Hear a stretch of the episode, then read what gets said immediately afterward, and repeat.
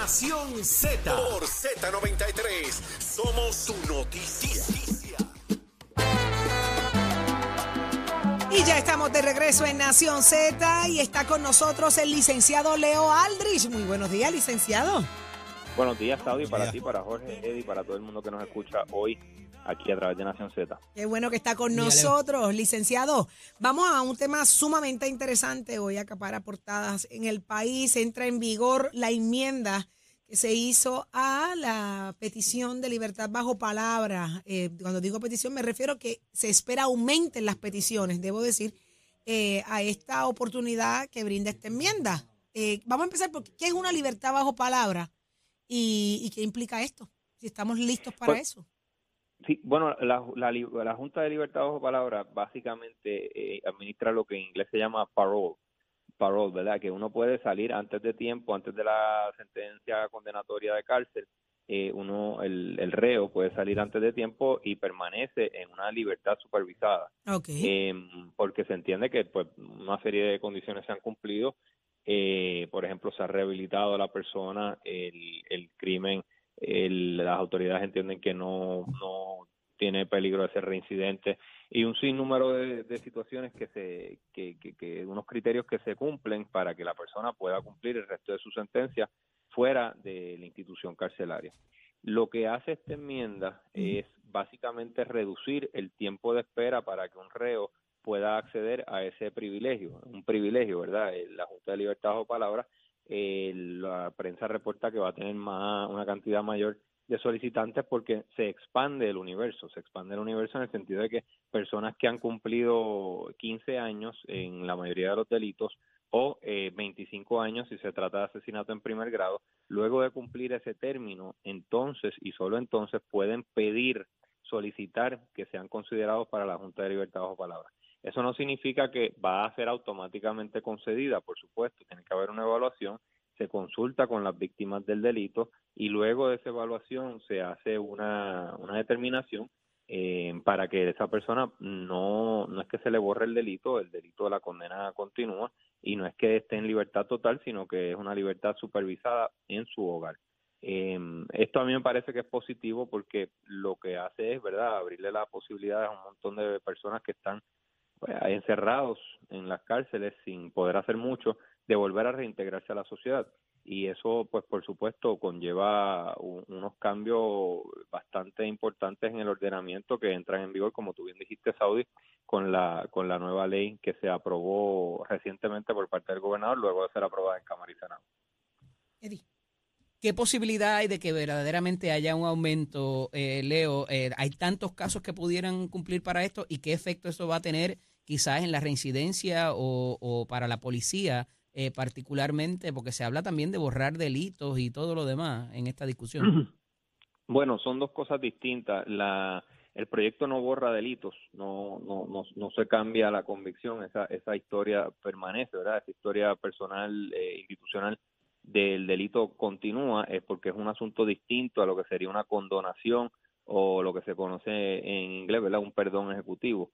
Eh, es distinto, esto es eh, eh, estrictamente legislativo y una vez se cumplen 25 años de presidio, eh, de un asesinato en primer grado o 15 años de otros delitos graves, entonces uno accede a la posibilidad de ser eh, evaluado por la Junta de Libertad bajo palabra. Antes los términos para lograr eso eran mayores. Esto a mí me parece que es una medida de- que contiene sensibilidad, que contiene humanismo.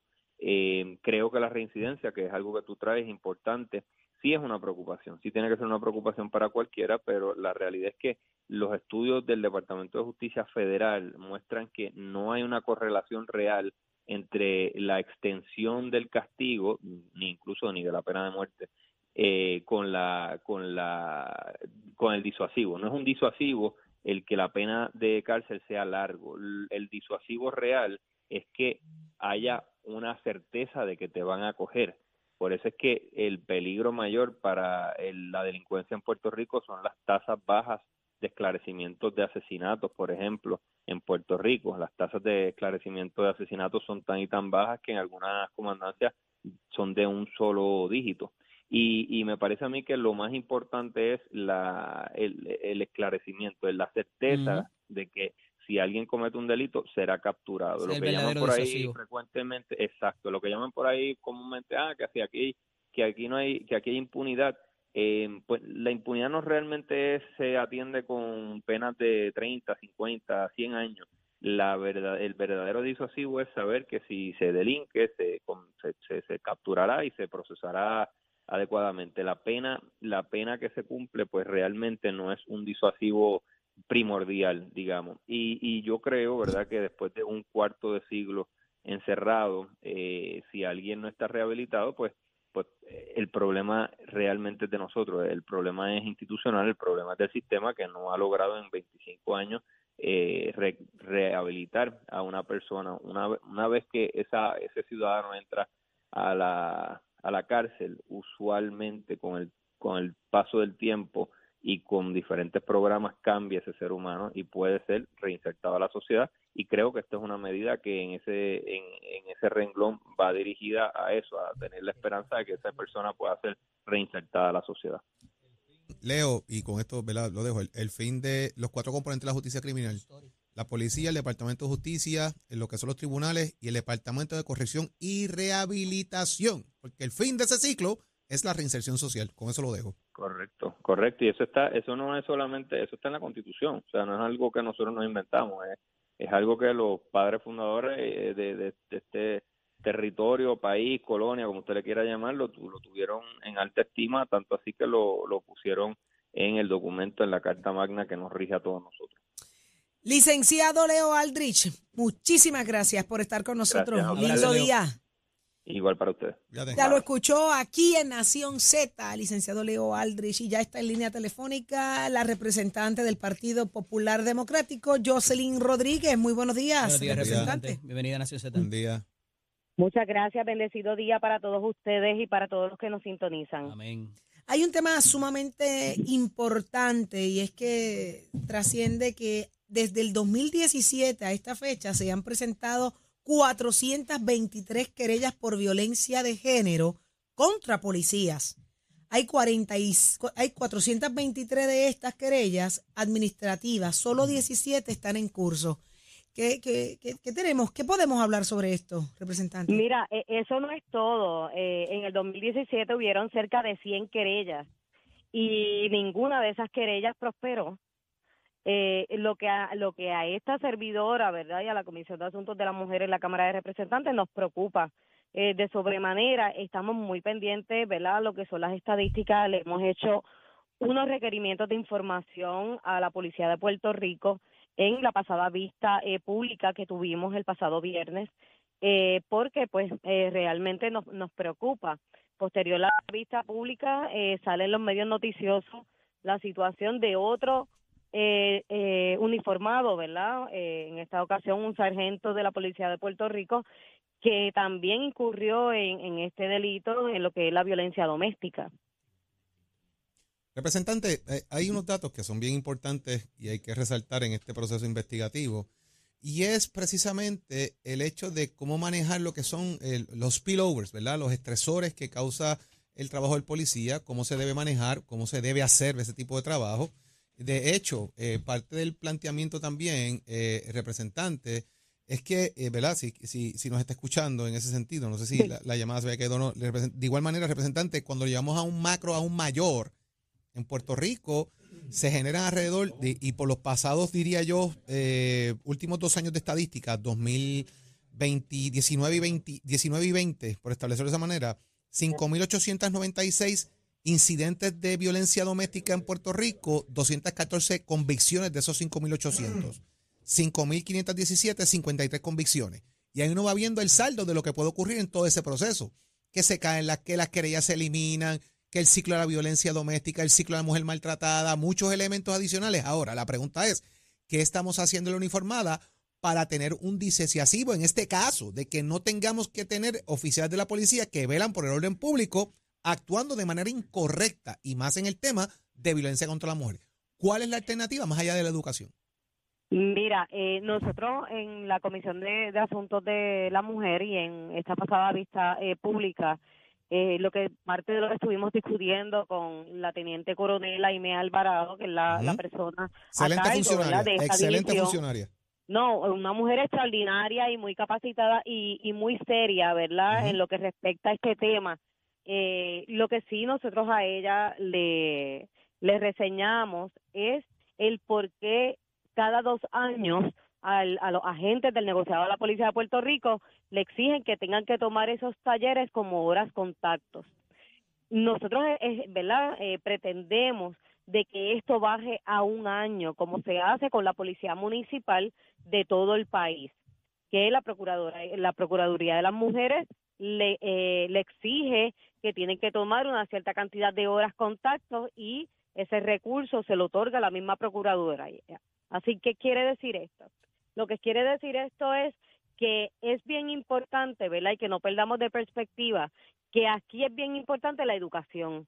Si nosotros educamos sobre el tema de cómo se debe de manejar todos estos procesos, de cómo usted debe de manejar estos momentos de crisis, de cólera, eh, el manejo de emociones con nuestra con nuestro personal de la uniformada, como también, ¿verdad?, con la comunidad en general. Yo entiendo que esto va a ser eh, una herramienta bien importante para poder erradicar lo que es la violencia de género porque aquí la mayoría de los casos es que no saben cómo manejar estos momentos, ¿verdad?, eh, eh, de crisis que tiene todos y cada una de estas personas que eh, incurren en tal delito.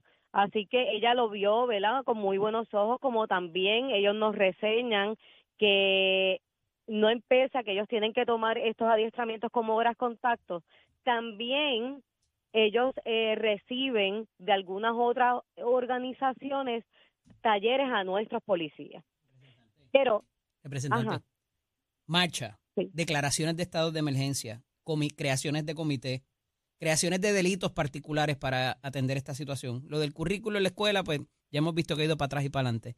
¿Qué más podemos hacer para atender esa población particular de la policía que ya salieron de la escuela? Eh, esas horas contacto que usted dice, legislativamente, ¿qué procede a hacer, qué se pudiera hacer para atender esta situación que nos arropa y nos, y nos llega a la médula, ¿verdad?, de estas mujeres estando desprotegidas en el seno de la familia. Nosotros hemos estado eh, trabajando con muchísima legislación eh, para estos fines, pero eh, hemos sido, ¿verdad?, muy puntuales en esto. Nosotros hicimos una cumbre que tiene que ver con asuntos de la mujer, donde participó la rama legislativa, la ejecutiva, la judicial y se le dio la oportunidad tanto a las iglesias, organizaciones sin fines de lucro, profesionales de la salud, entiéndase psicólogos, eh, como también trabajadores sociales, orientadores, para que todos se expresaran allí. ¿Qué, ¿qué pasó? En esto, en esto, nosotros pudimos eh, eh, concluir en que aquí lo que nuestra gente necesita es educación en todos los sectores, en todos, todos redundamos en lo mismo.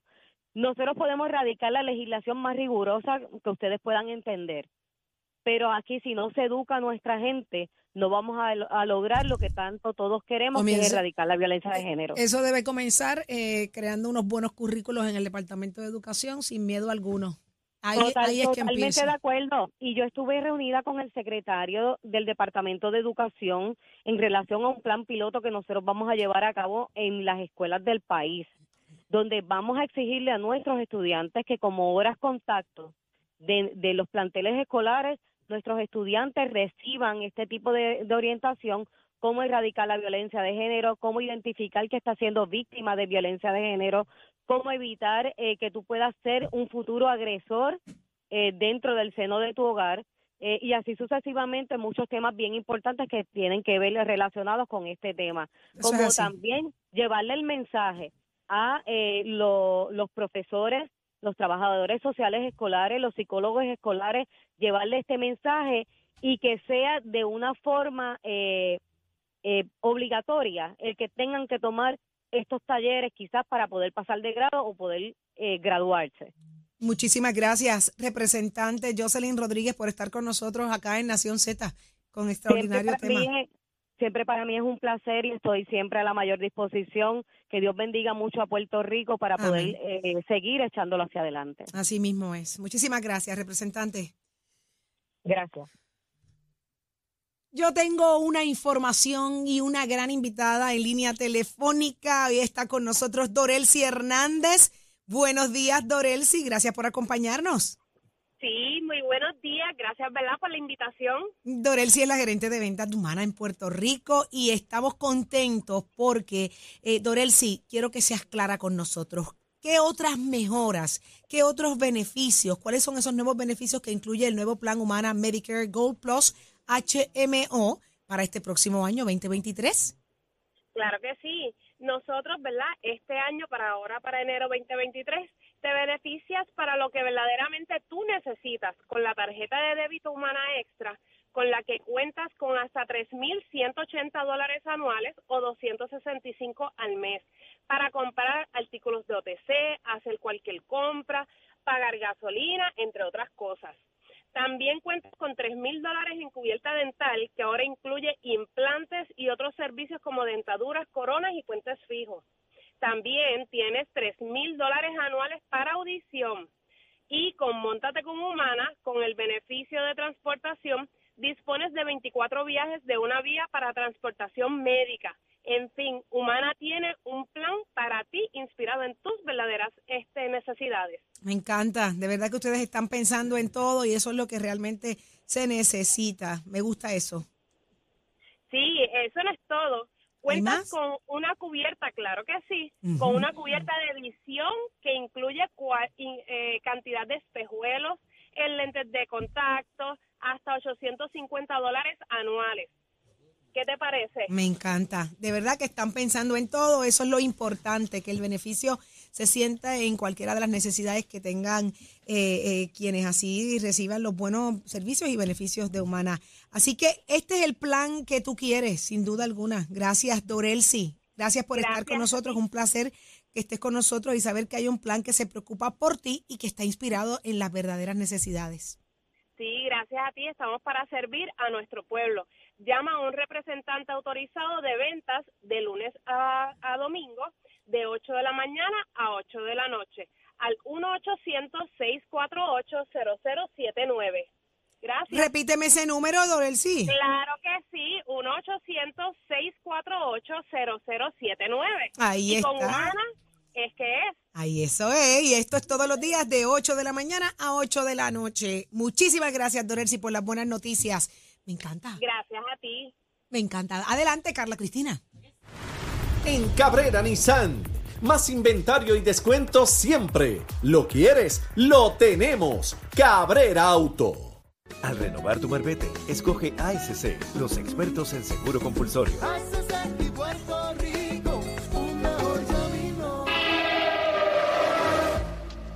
Buenos días, soy Carla Cristina informando para Nación Z. En el tránsito continúa el tapón en la mayor parte de las carreteras a través de todas las islas, sobre todo en la zona metropolitana, como la autopista José Diego entre Vega Alta y Dorado. Más adelante entramos desde Tuabaja hasta la zona de Puerto Nuevo, igualmente la carretera número 2 en el cruce de la Virgencita y en Candelaria en Tuabaja la 165 entre Cataño y Guaynabo, específicamente a la altura de la intersección con la PR22, tramos de la PR5, la 167 y la 199 en Bayamón, la avenida Los Mapertes en el acostumbrado tramo entre la American Military Academy y la avenida Ramírez de Arellano, el expreso Martínez Nadal desde la intersección con la 199 hasta la salida hacia la carretera número 2 en San Patricio, el expreso Kennedy en dirección a San Juan, igualmente el expreso Valderio de Castro desde la confluencia con la ruta 66 hasta la entrada al túnel Minillas en Santurce, el ramal 8 y la avenida 65 de Infantería en Carolina en dirección a Río Piedras, el expreso de Trujillo también en dirección a Río Piedras, las carreteras 176, 177 y 199 en la zona de Cupey, la autopista Luis Aferré en Caguas desde el Sheraton hasta la intersección con la 52 y la 1 y la 30 entre Juncos y Gurabo. Más adelante actualizo esta información. Ahora pasamos con el informe del tiempo. Este informe del tiempo es traído por Winmar Home, energía de la buena. El Servicio Nacional de Meteorología nos informa que hoy se espera que tengamos vientos del este-sureste de hasta 15 nudos provocando olas de hasta 4 pies y el oleaje y viento más altos son posibles en las aguas mar afuera del Mar Caribe con vientos que pudieran alcanzar los 20 nudos, especialmente cerca de las zonas controladas. Además, existe un riesgo moderado de corrientes marinas en las playas del norte y este de la isla. Más adelante les digo qué esperar del clima hoy para Nación Z. Les informó Carla Cristina. Yo les espero en breves minutos en Nación Z Nacional con Leo Díaz aquí en Z93. Ponte al día. día. Aquí te informamos y analizamos la noticia. Nación Z por, por, Z93. Bueno, si puede. Ese es hachero. Saudi triple antibiótico. ¿En dónde? Ah, Me picó un mosquito. Pero Fue un murciélago, un murciélago. Fue un vampiro. Murciélago te la pegó. yugular. Se te bajó de, la, de las antenas esas que tienes en la cabeza, se te bajó ahí. Déjame vivir, que hoy es Halloween. El vampiro me mira. Mira esto. Si ves, Sí, si ves la la batiseñal, corre. ya está listo Leo Díaz para Nación Z Nacional. Buenos días, Leito. Saludos, Saudi, Jorge, A mí tú me Eddie. dices dónde tú estabas este fin de semana Ave sin mí. María, estaba en Ciales. Pregúntale a Carla Cristina. Estuvimos por allá. Eso y con. Zulmita, Carla, un grupo estábamos. Mire, ¿sabe para dónde vamos el 19 de noviembre? ¿A dónde? Tenemos chinchorreo. Ay, eso sí. Nación Z tiene chinchorreo. Empezamos allá en Ciales. Mire, reserve su espacio, su tiempo. Sábado 19 de noviembre a las 11 de la mañana en Casavieja, allá arriba en O Ciales. sea, empezamos comenzamos. allá, empezamos allí. Eh, allí comenzamos. Ave y por ahí para abajo, olvídese, vamos a estar en muchos lugares. Hasta que Colón baje el hasta dedo, que papá. Colón- mira, vamos a estar en Casavía, vamos a estar en Vista Las Cañas, en El Caney, en Asabo, en Chalán. Mire, vamos a pasarla. Eddie, tú vas para allá. Eh, Que, que te la pela, ¿verdad? seguro. Híjole, tú vas. A comer carne ahumada. Comer Eh, carne eh, ahumada. Saudi, tú vas. Hello, perdóname, yo voy a guiar la guagua. Eh, Una peladito. pregunta. ¿Los murciélagos pueden ir? Eh, claro, claro. No, pregunto, pregunto. Los los murciélagos, hay- Santurce, todo el mundo puede ir para allá. Allí hay muchas cuevas calientes. Hasta las área. Hasta las Cama, mangostas. ¿Qué hay que? Eddie, a lo que vamos a chinchorreo, ¿saben? No es a otra cosa. Eh, ¿Ok? Eddie Así que vamos para allá. A todos los amigos que nos escuchan y nos ven, nos vamos de chinchorreo, ¿verdad, Chero? Eso es así, el Allá es que 19 de noviembre. Ahí estaremos y esperamos que todo el mundo se dé cita. ¿En dónde empezamos? Eh, empezamos allá en Casavieja. Ahí, ahí todo el mundo llegue ahí. ese en es lo el más punto alto de. Ciales, por allá vamos a estar. Ahí hay una un pastel al caldero. Oh, lo probé, Saudi. Qué Riquísimo. cosa más extraordinaria. Después de seis cervezas. Oh. esa. Es la gloria del caldero. Yo quería ir a buscar el caldero y llevármelo para Y lo más importante, Leo invita. Todo el que quiera Eh, venir, yo Leo invito, invita. yo invito. No pago, pero invito. Yo invito a todo el mundo. No pago, pero invito. Bueno, ya yo sé para dónde yo voy. El Corre la 19 de noviembre. El 19 de noviembre estaremos chinchorreando Vamos con todo el combo de Nación Z y Nación. Z Nacional. Seguro. Y usted que nos está escuchando. Pero ahora los dejamos con Leo Díaz, Nación bien, Nacional. pásenla bien hoy, con cuidado. Excelente día y Lindo día. felicidades a Jorge que empieza hoy en su otra labor. Ah, ¿verdad, Ah, Jorge? éxito, éxito. Hoy- éxito. Hoy Jorge empieza su nuevo proyecto allá en Tele 11. A las 2 y 55. Enhorabuena. 2 y 55 de la tarde. Estás allí éxito. junto a Jessica Serrano, estás junto a mis amigas Gary, eh. Carlisa, Chalimar, Rocky. eh, Un que equipazo, mucho éxito. un equipazo. buen equipo vamos ver cómo Mucho nos va con eso. éxito. Así que Muy bien. ahí vamos. Muy bien. Mientras Jorge está allá, pues yo estoy en lo sé todo también. Así papá. es, así ay, es. ay. Y yo voy a, dormir, y yo voy a dormir. Y tú, te, te vemos en pelota dura los viernes, te veo en pelota dura los viernes. Muchas cosas pasando, cosas buenas.